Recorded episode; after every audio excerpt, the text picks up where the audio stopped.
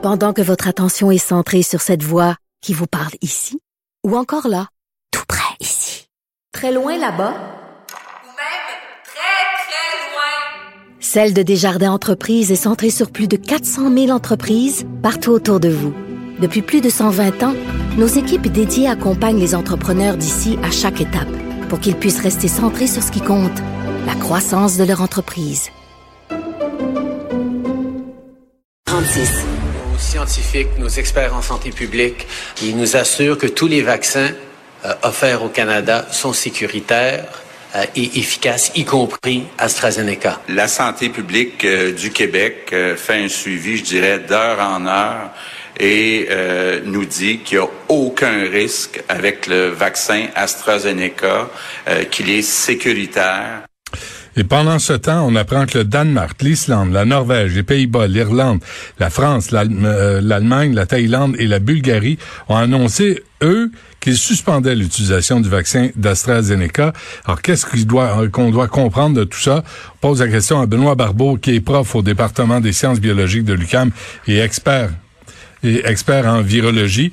Là, et on vient de, de, de, de subir le virus du téléphone où euh, la ligne a été coupée, la ligne a été mangée par un virus, un corona, un téléphono-virus qui a agressé notre invité, qui est au bout de la ligne.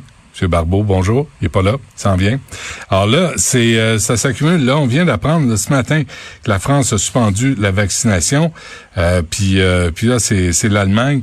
Et plusieurs pays euh, ont dit qu'il y a eu, estiment que les examens sont nécessaires. C'est l'Institut médical Paul Henrik euh, qui conseille le gouvernement euh, que les examens sont nécessaires après des cas de formation de caillots sanguins chez les personnes vaccinées en Europe. Et euh, plusieurs pays ont déjà pris une telle mesure. Il y a une décision de suspension qui intervient après de nouvelles informations concernant les thromboses de veines cérébrales en lien avec la vaccination en Allemagne et en Europe, toujours selon la même source. Monsieur Barbeau est avec nous. Bonjour. Bonjour. Bonjour. Est-ce que est-ce que ces, euh, ces suspensions d'utilisation de, de- du vaccin d'AstraZeneca, M. Barbeau, est justifiée à vos yeux alors que on vient d'entendre le, le premier ministre Trudeau et le premier ministre Legault, eux, dire il n'y a pas de problème avec ce vaccin-là? Mais écoutez, je crois qu'évidemment, là, on entend vraiment une certaine di- différence de cloche. Et c'est quand même, je crois qu'en Europe, en effet, il y a comme un, organisme, un comité euh, qui est responsable justement de régir, euh, plutôt de statuer sur certains, euh, sur les vaccins. Puis en ce moment, en effet, eux ont dé- dé- décidé que les vaccins, on devrait mettre plus d'accent et investiguer un peu plus le, le- le vaccin d'AstraZeneca quant aux associations de problèmes de coagulation.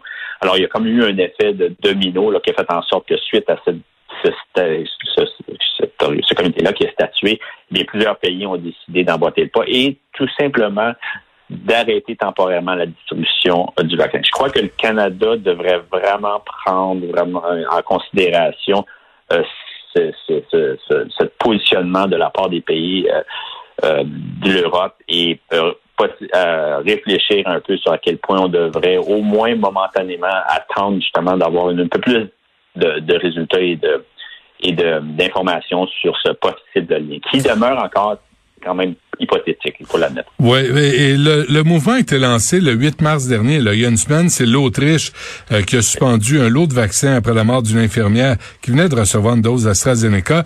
Est-ce est-ce qu'on est capable de dire, là on parle en tout et partout là, de 35 cas sur des millions de doses. Est-ce que c'est justifié? Mais écoutez, c'est, ils le disent, donc il n'y a aucune association ferme qui a été faite entre le vaccin et, euh, en effet, les problèmes de thrombose et tous les problèmes de, de, de caillots sanguin.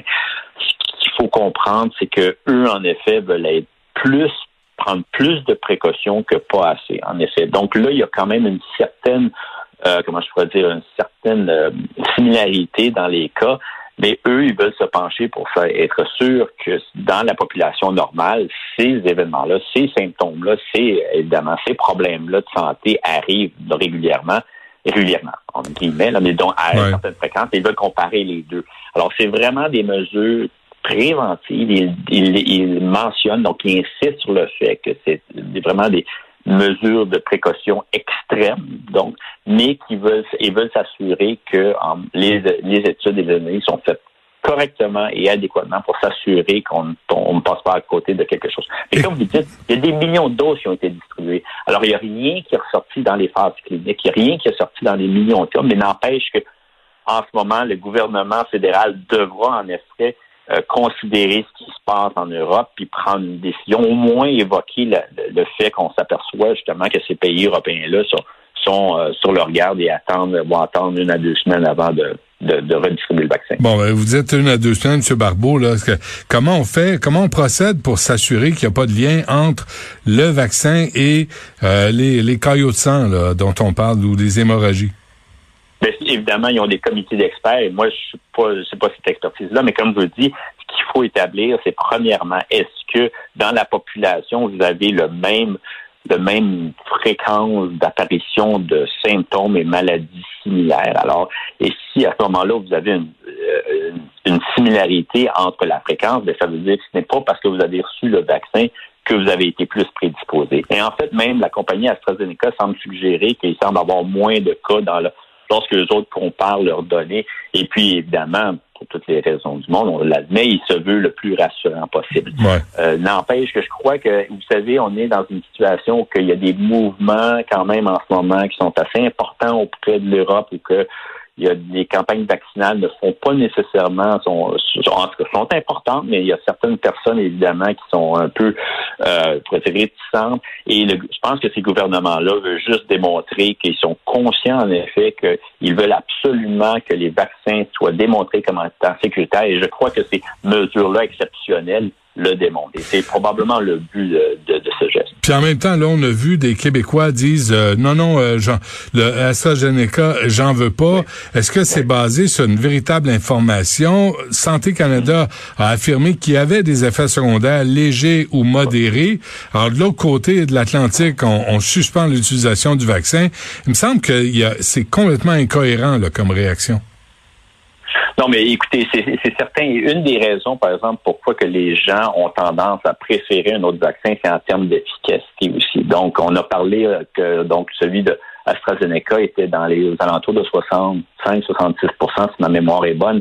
Ceci dit, quand même, les évaluations ont, amélioré, ont démontré que le vaccin était beaucoup plus efficace, en tout cas d'après certaines études, lorsque le délai entre les deux doses est plus prolongé. Donc, il y a des études du moins qui suggère en effet que le vaccin va être quand même a un rendement assez fort. Mais de toute façon, même à 66 on s'entend qu'on a déjà un excellent rendement, mais que le, vaccin, que le rendement pourrait être plus élevé. Alors, c'était pour cette raison-là, entre autres, que les gens euh, qu'on a entendu parler, préférait Moderna Pfizer. Mais ce matin, ce matin, M. Barbeau, j'ai lu un article où vous étiez cité, puis vous disiez l'AstraZeneca est extrêmement efficace contre les symptômes plus graves de la maladie, ce qui nous amène à l'hospitalisation. Il me semble que ça, c'est pas dans les données qu'on entend euh, en général. Non, parce qu'en effet, en, ce moment, il n'y a pas assez de données qui, démontrent, en effet, qui donnent un pourcentage, mais la tendance démontre que c'est extrêmement élevé. Donc, les, valeurs étaient quand même minimes. Le nombre de cas qui avaient été euh, rapportés n'était pas élevé, mais la tendance est, démontre que c'est très, très efficace au niveau, justement, des personnes avec symptômes plus sévères. Bon. Aussi, M. Barbeau, là, j'essaie de comprendre. le comité sur l'immunisation du Québec qui recommande que l'AstraZeneca soit offert aux 64 ans et moins. Alors, pourquoi ne pas lancer, là, je vous pose la question, une nouvelle phase de vaccination chez les 65 ans et moins euh, avec l'AstraZeneca, puis on laisse les autres vaccins aux plus âgés? Mais c'est certain que c'est une possibilité. Et, pourtant, au Québec, on préfère quand même continuer à 65 ans et plus. Alors, c'est plus le gouvernement provincial qui doit le décider. Mais il y a encore là, je dois l'admettre, il y a des les études récentes en Écosse et au Royaume-Uni ont démontré quand même que l'efficacité était assez élevée même pour les 65 et plus. Alors, le problème avec AstraZeneca initialement était que il y avait peu de personnes de cette tranche d'âge-là qui avaient été avaient participé dans les phases cliniques 3. Mais en ce moment, en tout cas dans les plutôt dans les dernières études, on a revisité, on a regardé un peu plus les études et on a des nouvelles données qui suggèrent qu'à 65 ans et plus, ça demeure quand même très efficace. Alors après, évidemment, on n'atteint pas nécessairement le 95% ou 90% de Moderna, mais n'empêche, et Pfizer, mais n'empêche que les, les, pourcentages ont été beaucoup plus élevés. Alors, pour cette raison-là, au niveau provincial, au Québec, on a décidé quand même de, continuer dans la tranche de 65 ans et plus. Ceci dit, clairement, le, euh, le, gouvernement provincial et aussi, selon les différents sites de distribution, peuvent aussi euh, privilégier certains vaccins pour certaines tangences en fonction justement de les données qui sont disponibles, mais n'empêche que l'utilisation de ce vaccin-là pour les 65 ans et plus demeure quand même important, mais je veux dire, c'est le gouvernement qui aura à décider exactement comment justement le, vaccin pourra être utilisé selon les données qui sont disponibles. Puis quand vous entendez, M. Barbeau, euh, Justin Trudeau répondre à propos d'AstraZeneca, vaut mieux recevoir AstraZeneca que de ne pas être vacciné du tout. Est-ce qu'il nuit à la campagne de vaccination? Est-ce qu'il nuit à l'information générale? Non, pas nécessairement. Écoutez, je crois que c'est important en effet de moi, je peux vous dire que le vaccin AstraZeneca, de ce qu'on connaît, de toutes les données qu'on a, évidemment, comme on, sent vraiment un mouvement en ce moment d'inquiétude en Europe, mais n'empêche que les données démontrent que d'une part, il est, sécuritaire. En tout cas, c'est les données d'ensemble qu'on a présentement, bien, bien qu'on entend parler justement de ces problèmes-là de caillots sanguins qui pourraient ou non être associés au vaccin. Et l'autre point aussi, c'est que l'efficacité est assez élevée, justement, puis pour euh, justifier son utilisation. L'important à comprendre, c'est qu'en ce moment, devant la campagne vaccinale qui se déploie, il faut absolument accélérer au maximum justement la distribution des doses vaccinales à l'ensemble des Québécois et des Canadiens. Et puis ça, justement, pour éviter, on doit se rappeler qu'on est dans une situation que les variants circulent en ce moment et pourraient nous causer d'autres problèmes. Alors, dans cette situation, par rapport les données qui sont disponibles. Je comprends, comme je l'ai évoqué, qu'il y a quand même cette situation qui se développe en Europe, mais quand même qui est à surveiller. On n'a rien de trop inquiétant en ce moment, bien que quand même, il y a, on doit prendre la, prendre la situation euh, et, et, faire statuer devant cette situation. Mais n'empêche qu'on est dans même, on doit quand même maximiser la campagne vaccinale telle qu'elle est en ce moment et on peut on la considère qu'elle est demeure sécuritaire. Deux dernières affaires, M. Barbeau, avant qu'on se quitte. Euh, quand on dit 65% puis 92% euh, question niaiseuse, là, mais est-ce que c'est le pourcentage des risques de, de contracter la maladie ou c'est le pourcentage des effets sur notre corps qui sont réduits? Ça, ça vaut quoi, ce pourcentage-là? Et ça, c'est pas une question qui est, qui est une mauvaise question, ni euh, c'est une question très importante. Les pourcentages, ce qu'ils vous disent, c'est que la première chose, c'est que si vous êtes vacciné, vous allez quand même être infecté si vous êtes en contact avec un virus. Et vous ce qu'on ne sait pas encore, c'est à quel point vous pouvez être tout de même contagieux. Alors, il y a des données en ce moment, des études qui suggèrent que vous allez être moins contagieux. Mais les études, la façon qu'ils ont été euh, préparées, les les études en phase clinique, leur but était de dire si vous recevez un vaccin, quelle est la probabilité que vous développez des symptômes sévères ou modestes? Vous savez, lorsqu'on parle de symptômes euh, plus légers ou même euh, asymptomatiques, ces personnes-là n'ont pas pu être détectées dans ces analyses-là. Mais n'empêche qu'on veut voir à quel point le vaccin vous protège de développer des, symptômes sévères ou modérés. Et c'est hmm. exactement ce que les études visaient. Et c'était ce qui était le plus important parce qu'en effet, cette maladie-là, comme on le sait, pouvait mener à des complications qui menaient au décès. Et c'est le, ça a été vraiment sur quoi on a misé ces études et c'est ce que les données nous, nous, nous donnent en, termes de pourcentage. Donc, donc même l'AstraZeneca à 65-6 euh, nous, nous protège des, des symptômes les plus graves de la, de la COVID. Oui.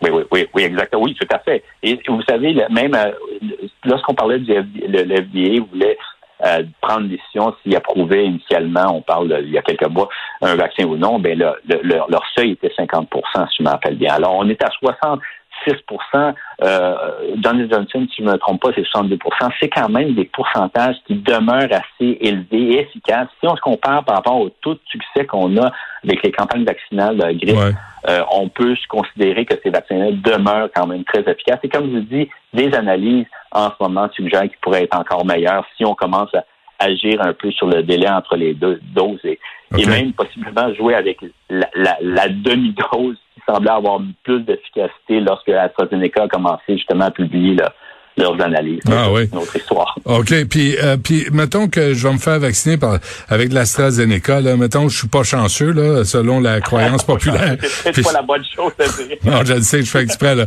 Mais euh, est-ce Oui. que, est-ce que par exemple à l'automne prochain, puis je me rends compte qu'il y a des, des Pfizer ou des Moderna disponibles, est-ce que je peux aller me refaire vacciner à l'automne prochain par-dessus le vaccin d'AstraZeneca? Ben, écoutez, je crois qu'à un moment donné, vous pouvez en effet, ben, premièrement, euh, il va y avoir des recommandations médicales, donc on peut pas nécessairement euh, aller se faire vacciner. Il y a quand même des, des, comités qui vont se réunir pour justement s'assurer qu'est-ce qui peut être permis ou non.